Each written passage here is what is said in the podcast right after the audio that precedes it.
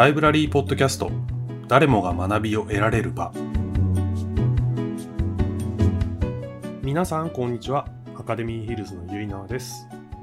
いつも健康でいたい。そんな人間共通の関心事が健康。健康法に関する話題はいつでも注目を集めますよね。ライブラリーメンバーと毎月オンラインで雑談するリモート雑談で先日話題に上がって盛り上がった健康法が今回のテーマ。スタッフの久保田が体に良い栄養素を黒豆から取るために試行錯誤する様子を高橋とユーモラスに語ります。日常生活の健康について楽しく考えたい方にぴったりです。えー、本日は事務局の久保田高橋でお話をしていきたいと思います。久保田さんよろしくお願いします。よろしくお願いします。あの私と久保田さんはあの、はい、運営チームとして普段は、あのバックオフィスにいますがあの月に1回メンバー限定のイベントであるリモート雑談の開催に携わっていますけれども、まあ、あのこのタイトル通りメンバーの皆様と、まあ、リモートまあ、時々まあハイブリッドであのリアルも交えながらこう雑談をするっていう会なんですけれども、ね。はい、久保田さん、リモート雑談楽しいですよね。はい、楽しいあの本当にあの毎回毎回楽しく参加させてもらってます。2020年の8月から始まって、はい、まあ、ちょっとこう回を重ねてこう嬉しいことにリピーターの方も増えたりして、うん、こう少しずつこうようやくこう定着してきたかなっていう感じですかね。そうですね、はい、こう毎回あの、まあ、年代もバラバラだったりとか、うん、まあ、男性だけの会があったり女性だけの会があったり、うん、本当にあと昼と夜毎回1回ずつやってますけれども、話題も様々で。あの私たち事務局スタッフも楽しく参加させてもらってるんですけれども。そうそうそうなんかこう月1回こう申し込みの人がちょっと今回少なかったなと思いながらも、はい、こうめげずに月1回こうずっとこう開催してるっていうのも、はい、あのまあ、定着するののいいこう良かったことだなっていうふうに思うんですけど。確かに確かに。嬉しい。嬉しい。そうそうそうそう なんかこう毎回こういろんな話題でこう盛り上がるじゃない？でこう、はい、ほとんどがやっぱりそのリピーターの方がいてもほとんどがもう初めて話す方、はい、話すメンバーではい、でまあ、その中でこう一つの話題をこうきっかけにどんどん話が展開していってでこのその一つの話題でこう一瞬こう共感こう、ガッとこう共感すると、一気にこう距離が縮まるというかなんかそこ今までこういったこうイベントの形でこうメンバーさんとこうあの共にすることってなかったので、はいはい、すごくいい試みだなっていうふうにそうですね。なんかあのゆるさとあと45分っていうあの絶妙な時間のもいいのかもしれないですね。ただあのこの間あの2022年の3月に開催したリモート雑談で、うん、まあ、結構夜の方があの初めての方も多くいらっしゃったり、うん、あと結構人数も集まって、うん、でそこで私すごく印象的だったのがあの栄養素の話題になって、盛り上がって、盛り上がってすごくそのあの体っていうかその詳しい方がいて、健康に詳しい方がいて、それでその時に久保田さん結構こう前のめりっていうそのあの身を乗り出してあのすごいあの食いついててね私ね。そうなんです。自分でも。でやっぱり健康って、健康とかその体のことって、まあ今そのまあ、コロナをきっかけにこうなかなか外に運動しに行けなかったりですとか自分の体に気を使うっていうことを改めて考えることが多くなったのかなと思うんですけれどもあのそのリモート雑談の回ではこうサプリメントの話ですとかビタミンの話ですとか、うん、でそのリモート雑談の後に久保田さんも私もサプリを買いましたよね。なんかその私全然あのた多分高橋さんも分かってると思うんですけど私もすごいファーストフードとかも大好きだし、こうお菓子もすっごい食べるし全くちょっと健康管理とはこうちょっとこうちょっと縁が遠いタイプの人間なの本当に。だから余計にそのサプリメントの話とかってこう興味があってその普段の食事以外でこう補給できるものって、こうやっぱり手軽だなっていう感覚もあるし、はいはい、あのもっともっとちょっと話を聞いていたかったなっていう回でしたね。わかりますわかります。でもなんかあのライブラリーのあの並んでる本にもあるんですけれども、まあ、今ってそのアルコールをあんまり取らないように、うん、お酒を飲める人でもアルコールをあまり取らないようにしましょうとか、あとはこう加糖中毒に関する、本だったりとか、あとは何でしょうねなんかタンパク質ならタンパク質だけに特化した本とか結構こうあの一つのことにピンあのスポットを当てた本とかも多くって。もう一体じゃあ何を食べればいいのかって結構分かんなくなったりとかして確かにフルーツはビタミンにいいって聞きますけど、うん、でも果糖が入ってるからあんまり食べ過ぎると良くないっていうのも聞いたことがあったりして。そうそうなんかフルーツとかもこれもこのフルーツは朝取るのは良くないとかなんかビタミン C が多いフルーツは朝取るとこうシミの元になるとか、はいはいはい、なんか結構そういうのもあったりとかして、はいはい、そうなんか奥が深いよね。そうなんです。だからもう何を信じてるいけばいいのか分かんないんですけど、うんうん、これだけはなんか絶対に欠かさないみたいないやあの私も実はその今回のその雑談で話を聞いて、はい、女性はこうビタミン B と、あと鉄分を取るのがいいってそのメンバーさんがおっしゃってたので私はもうすぐそのビタミン B のあのビタミン B ミックスっていうサプリメントをすぐ買いに走ったの。はい、で鉄分はあそういえば買わなかったなと思って、はい、で鉄分はそのサプリメントではなくって何かこう食べるもの食事で何かこう補うことができないかなって思ってて、はいろいろ調べてすごくいいものを見つけて、はい、黒豆？私この週末ね、えー、黒豆煮たのよ。あすごい。そうなの。ですごいでしょ？鉄分ってそう黒豆って私本当黒豆のことちょっとこの週末すっごい調べたんだけどすごく栄養素が高くって、はい、でなんか黒豆ってまあ普通にお豆ってこう食物繊維とか、はい、まあタンパク質とかカルシウムとかすごく豊富なんだけど、はい、その中で鉄分もすごく豊富なのね。であいいじゃんじゃあちょっと黒豆を煮て、鉄分を補給しようと思ってで黒豆を煮たんだけどで、まあ、煮る前にその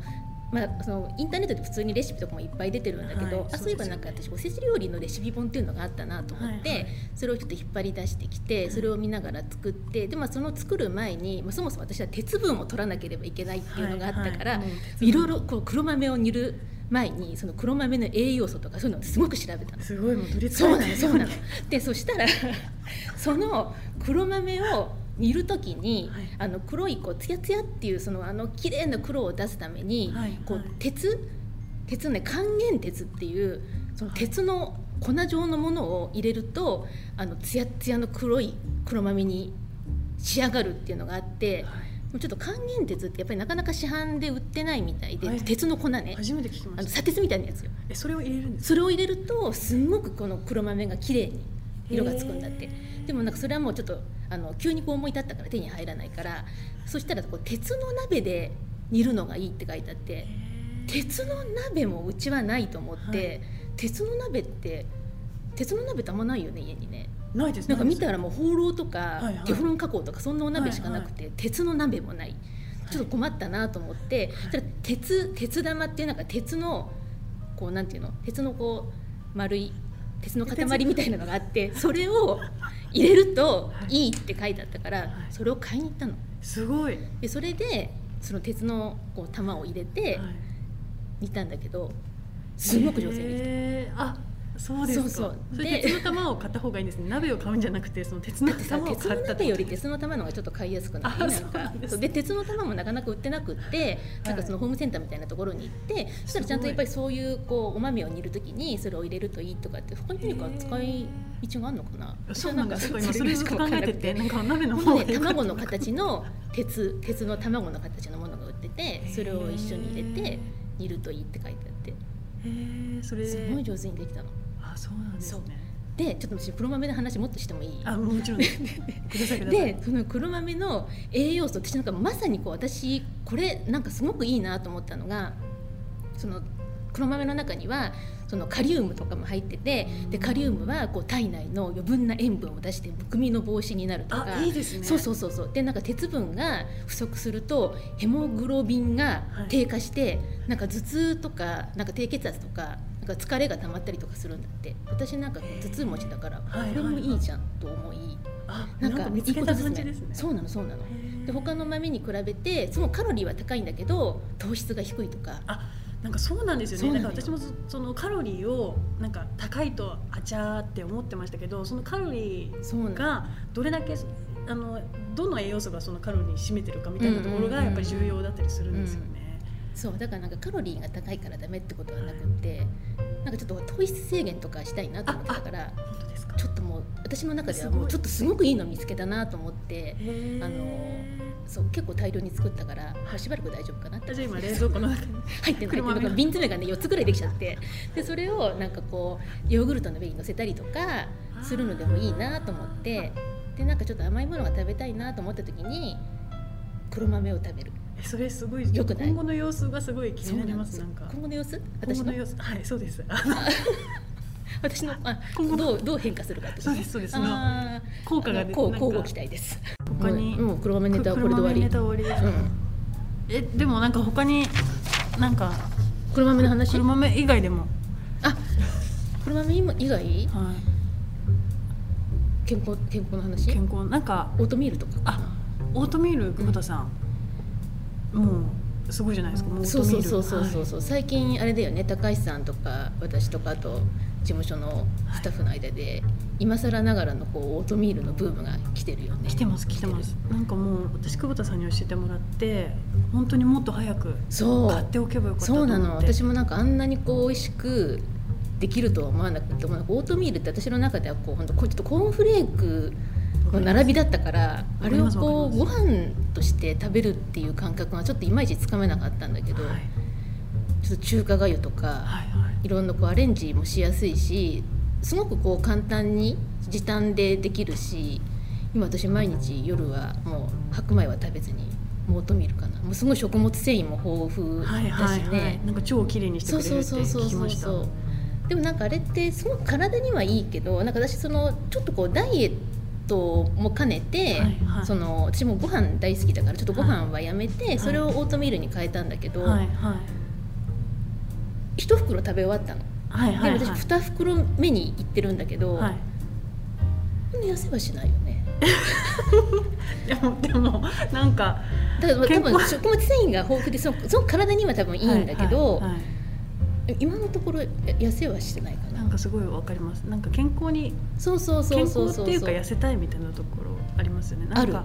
私でも結局そのオートミールすごい美味しいと思って、うん、そのオートミールのレシピで料理しながら、はいはい、次のオートミールのこと考えてて なんか次はどうやって食べようかなとか考えてて。ああ私この前あれやった、えっとオーバーナイト。あ overnight oats。そうあのすごく美味しかった。ヨーグルトを入れて一晩置いて、ね、で朝あのプルーンとか、はい、フルーツをちょっと入れたりとかして食べたんだけど、はいはい、私なんかもう朝あの菓子パンとか食べちゃう人だったからそれに比べたらもうなんてこう体にいいものを食べてるんだろうっていうそうですよね、うん。やっぱりやっぱ糖質取るよりもやっぱりそこは間違いないと思うそうそうそう菓子パン食べてる人はなんかこれに置き換えてくださいみたいなのが載ってて、はいはい、私のことだと思いながら。なんか本当に菓子パンが悪者になってますよね今。糖質が。そうだよね。そう、まあ、カロリーもそうだけど糖質もそうだし。でもなんかそのコンビニのパンとかもそういうこう糖質カットみたいなパンとかも結構今売ってたりとか。ありますあります。するよね。なんかタンパク質がこれだけ取れるよく食べてるよね。よく食べてます。なんか本当にそれを タンパク質は信じてるので。そうそうそうでも確かにタンパク質は必要だからね。はいはいなんかそんな話であの、はい。でもこういう話がすごい好きなんですけれども。好き好きあの、はい、こういう話って本当にあのいつまででも話してられる。はい。なんかそれをこうメンバーの方と、なんか同じ温度でこう話せるのがすごい楽しいなと思って嬉しいと思って。すごく詳しくいろんなことを教えてくれて、はい、なんか、うん、楽しい回でしたね。なのでちょっと、まあ、リモート雑談の回に戻るんで話に戻るんですけれども。月に1回ですね。あの昼の部夜の部それぞれ45分で毎月行っていますのでもしこれを聞いてくださっているメンバーの方がいらっしゃいましたらぜひ、ね、あのホームページの方で、はい、あの詳細を確認していただけると嬉しいです。はい、あの一緒にお話しできる日がぜひぜひお待ちしてますので、はい、来るのを楽しみにしています。はい、はい、久保田さん今日はありがとうございました。ありがとうございます。はい、聞いてくださった方もありがとうございました。また次回もよろしくお願いします。お願いします。皆さん黒豆などの食品から栄養素を取ることを見直すきっかけになりましたでしょうか？現代人はサプリメントに頼りがちですが改めて食品から栄養素をしっかりとることを意識したいと思いました今後もメンバーとのリモート雑談から楽しい話題をお届けしてまいります。どうぞお楽しみに。ライブラリーポッドキャスト誰もが学びを得られる場